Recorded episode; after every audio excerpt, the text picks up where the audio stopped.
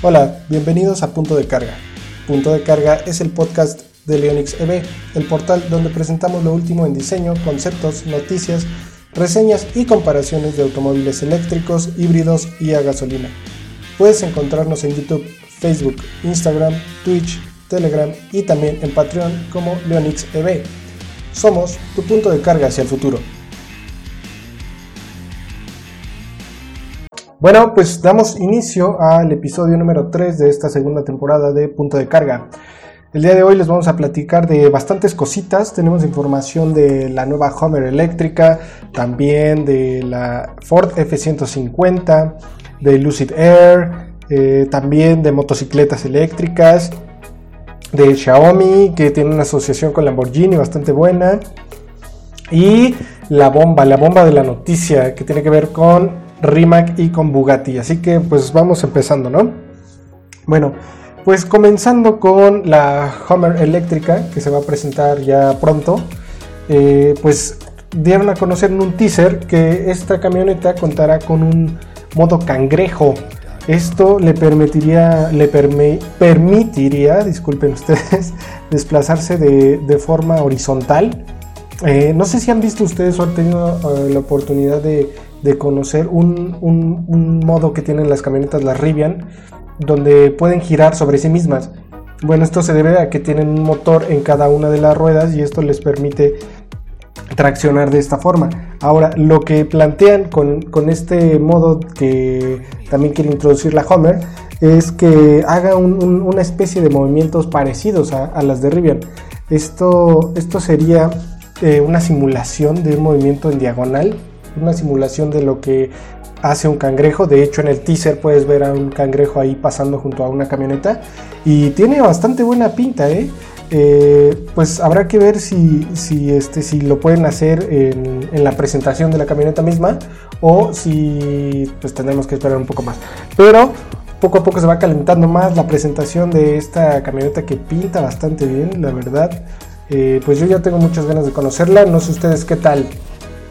Y también, como les platico, pues ahora la Ford F-150, esta camioneta pues muy, muy querida, sobre todo en Estados Unidos y en Canadá, sobre todo en esos lugares, en México también, pero más en Estados Unidos la compran como pan caliente, o sea, nunca he entendido, de hecho Gabo Salazar de Autodinámico también hace los mismos comentarios de que que tiene mucha razón. O sea, no entiendo por qué a los de Estados Unidos y allá además de por el norte les fascinan este tipo de camionetas, estas pickups solamente para ir a la tienda, ¿no? O sea, que vamos a hacer el mandado, pues vámonos en la camionetota. No sé por qué, digo, algo, algo han de tener esas camionetas, pero ahora esta mítica camioneta de Ford eh, está también trabajando en su versión eléctrica. Eh, y sacaron un teaser, un video también pequeño donde podemos ver un poco de lo que promete esta camioneta. Aquí en el video se nota pues en su hábitat, ¿no? Saliendo a carretera, remolcando, metiéndose en terracería, en el lodo, en los charcos, en piedras, en zonas bastante rocosas y que se ven un poco difíciles pero la camioneta responde bastante bien. Digo, obviamente el video tiene que hacerse así para quedar bien, ¿no? Y también para provocar un poco de entusiasmo. Y, me parece bien, me parece que es un buen camino, sobre todo para la adopción de los vehículos eléctricos, que automóviles como estos, que son iconos de, del automovilismo de combustión interna, pues poco a poco se tomen como referencia también para pasarse al, al mundo de los eléctricos.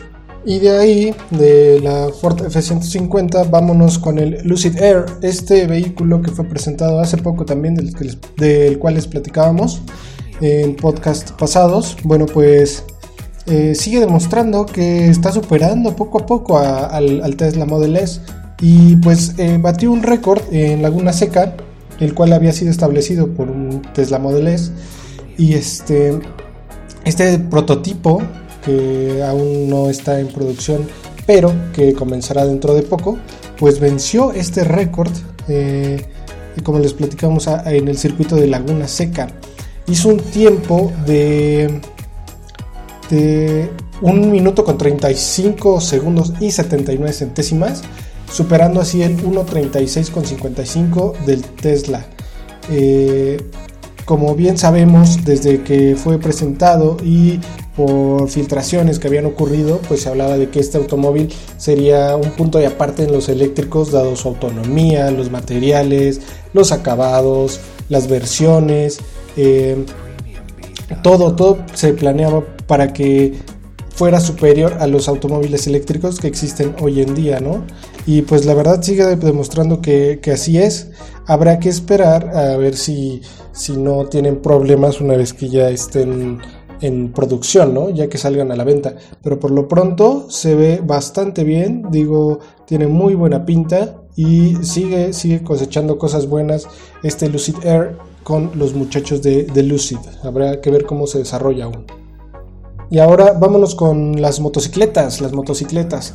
Eh, se trata esta vez de la marca Zero Motorcycles. Eh, es una marca, si no mal recuerdo, yo conocí esta, les voy a platicar, pero yo conocí esta marca de motocicletas eléctricas eh, viendo una serie de Amazon con este muchacho de The Walking Dead.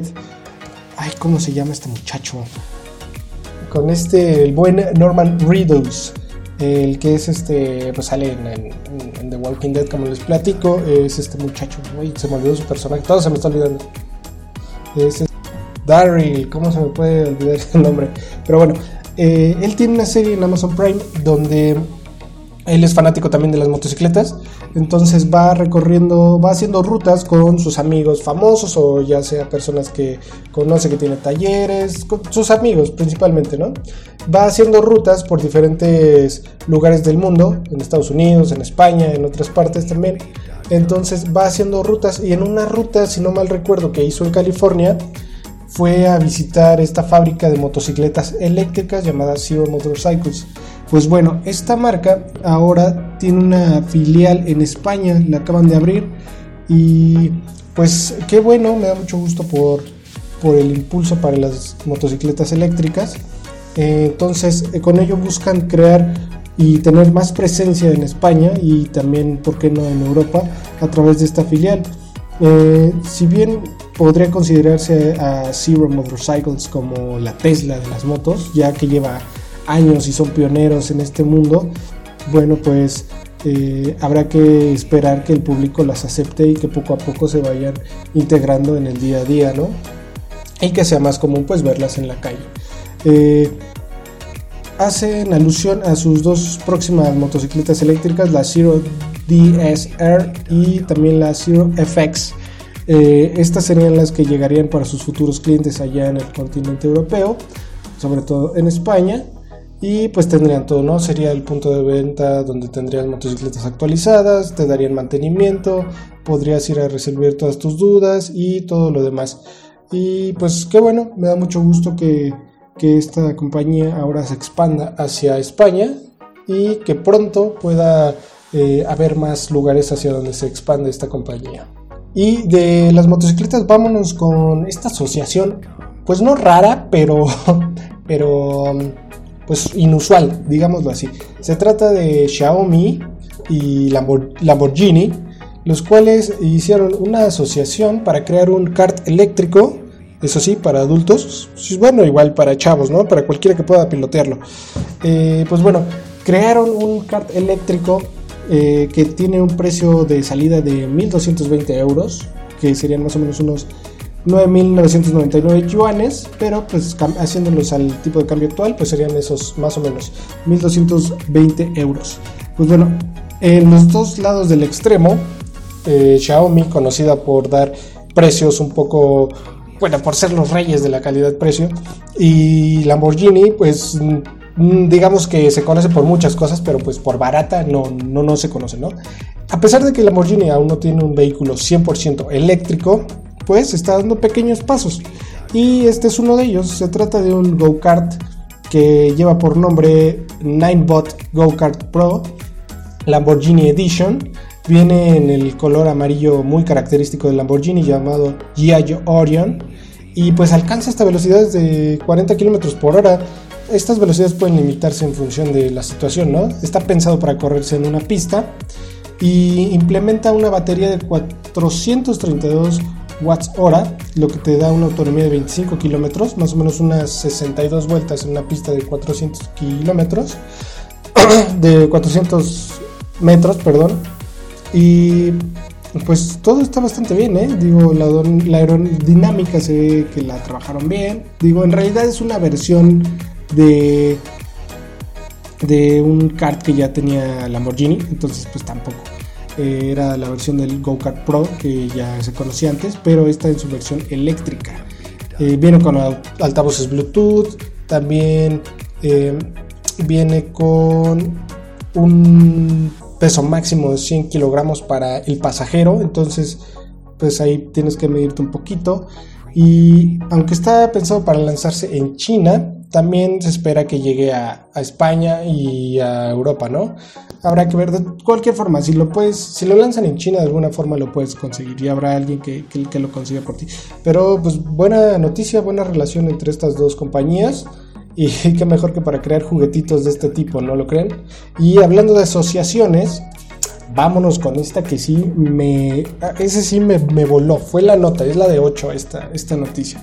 Pues bueno, se supone que, que Bugatti está ya lista para ser vendida y todos los de la junta directiva habrían accedido a que el comprador sea Rimac, esta empresa croata de superdeportivos eléctricos que tienen en su haber eh, ahí nada más el Rimac, el Concept One y el Concept 2. Ahí nada más. Por si no han escuchado de estos automóviles, háganse el favor y búsquenlos, busquen videos de drag race o algo así con cualquiera de los dos automóviles es una grosería lo rápido y potentes que son esos automóviles. Es de no creerse. Pero bueno, esta marca de, de hiperdeportivos, que, de que es Bugatti, que pertenece al grupo de Volkswagen, pues podría ser adquirida por Rimac. Eh, han salido muchos rumores y cada vez son son más fuertes de que esta posible compra de Bugatti sea por parte de Rimac. Esto haría que el portafolio y todo lo que ya implica Rimac en sí, pues mejorase y se, se, expandiera de una manera muy, muy fuerte. Ojo, hay, hay cosillas ahí que, que hay que tomar en cuenta, como por ejemplo que si se diera con, eh, si se concretara esta venta, pues Porsche, que actualmente posee un, 15.5% de las acciones de la participación de Rimac, pasaría hasta un 49%. O sea, en realidad no... Si lo ven desde un punto de vista crítico, o sea, sí Volkswagen está vendiendo, vendiendo entre comillas, a Bugatti, pero Porsche, que es del grupo Volkswagen, pues va a tener la mitad, ¿no? Entonces, eh, pues, es un te vendo, pero te compro. Es algo raro ahí, es un movimiento raro, muy inteligente de parte de Volkswagen. Eso que ni que ellos no dan paso sin guarache. Pero eh, también creo que sería un punto de, de inflexión para Rimac. O sea, sería llegar mucho más alto y potenciar todas sus habilidades. Habilidades y todo, todo ese potencial que tienen ellos, ¿no? Habrá que ver si dentro de los próximos días se, confirma o, se, cancela todo esto, pero por lo pronto eso, esto implica cosas increíbles. O sea, imagínense toda la ingeniería, todo el talento de Rimac llevado a los Bugattis.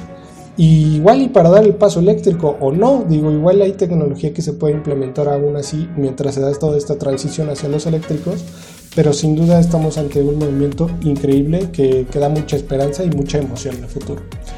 Y bueno, ya para terminar con este primer bloque, les platico que Uber está trabajando junto a Nissan y Renault, eh, todo para impulsar el uso de vehículos eléctricos, donde pues como les platicaba en la plataforma de Uber, ¿no?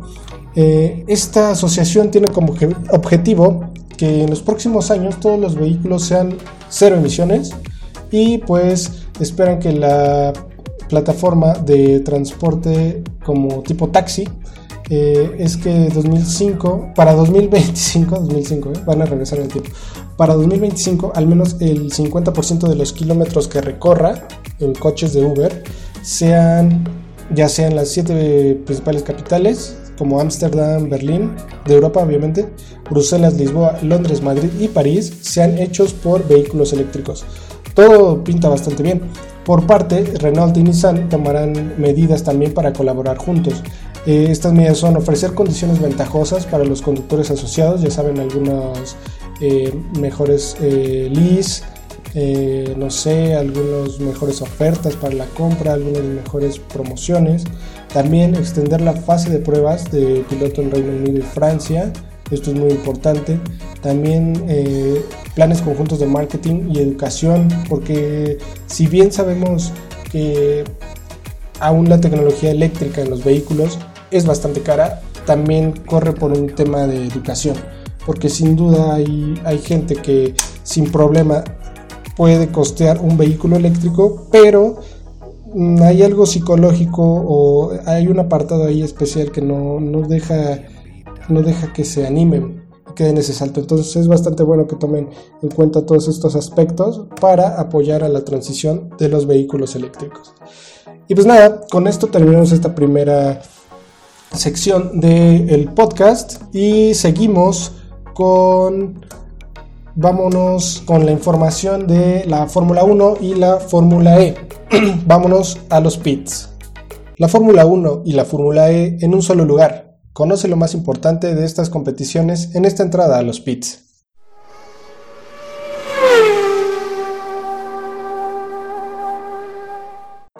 Ahora sí, bienvenidos a los pits. Bueno, pues como ustedes saben, este fin de semana no hubo actividad en la Fórmula 1 y la Fórmula E, pues ya aún no tenemos Fórmula E. Entonces les voy a platicar acerca del próximo Gran Premio. Se trata del Gran Premio de Rusia, se va a correr en la pista de Sochi del 25 al 27 de septiembre. Como ustedes saben, pues los viernes son las, las pruebas, el sábado es la calificación y el domingo pues es la carrera. Eh, les comparto los, horarios, los horarios, disculpen ustedes, los horarios. Eh, si nos siguen desde México, pues pueden seguir las clasificatorias. Se van a desvelar un poquito, la verdad. Bueno, se van a desmañanar o pues desvelar. Dependiendo si vienen, si andan, bueno, no, ahorita no pueden andar en la fiestecita, sigan con la sana distancia, cuídense porque ahí anda todavía el bicho. Pero regresando al tema, eh, si nos siguen desde México, el viernes pueden ver a las 3, a las 7 y a las... A, las 3 y a las 7 de la mañana pueden ver las pruebas. Eh, el sábado también habrá pruebas a las 4 de la mañana. Pueden ver la calificación a las 7 y el domingo a las 6, toca madrugar un poquito, a las 6.10 de la mañana estarán transmitiendo la carrera. En Costa Rica es lo mismo, pero una hora menos. En Panamá es la misma hora. En Colombia también. Y en Ecuador. Si nos siguen desde algún otro país de Latinoamérica, hermanos, por favor, coméntenos. Y pues aquí les pasamos los horarios. Eh, como va ahorita la clasificación, pues en los primeros tres lugares va Luis Hamilton, obviamente, con 190 puntos, seguido de Valtteri Bottas con 135 puntos y en tercero Max Verstappen con 110 puntos. En el campeonato de constructores, Mercedes va al primero también con 325 puntos. Le sigue Red Bull Racing con 173 y McLaren con 106 puntos en la tercera posición. Eh, habrá que ver cómo, después de este último circuito de Mugello bastante accidentado, habrá que ver cómo, cómo se da este circuito de, Rusia, ¿no?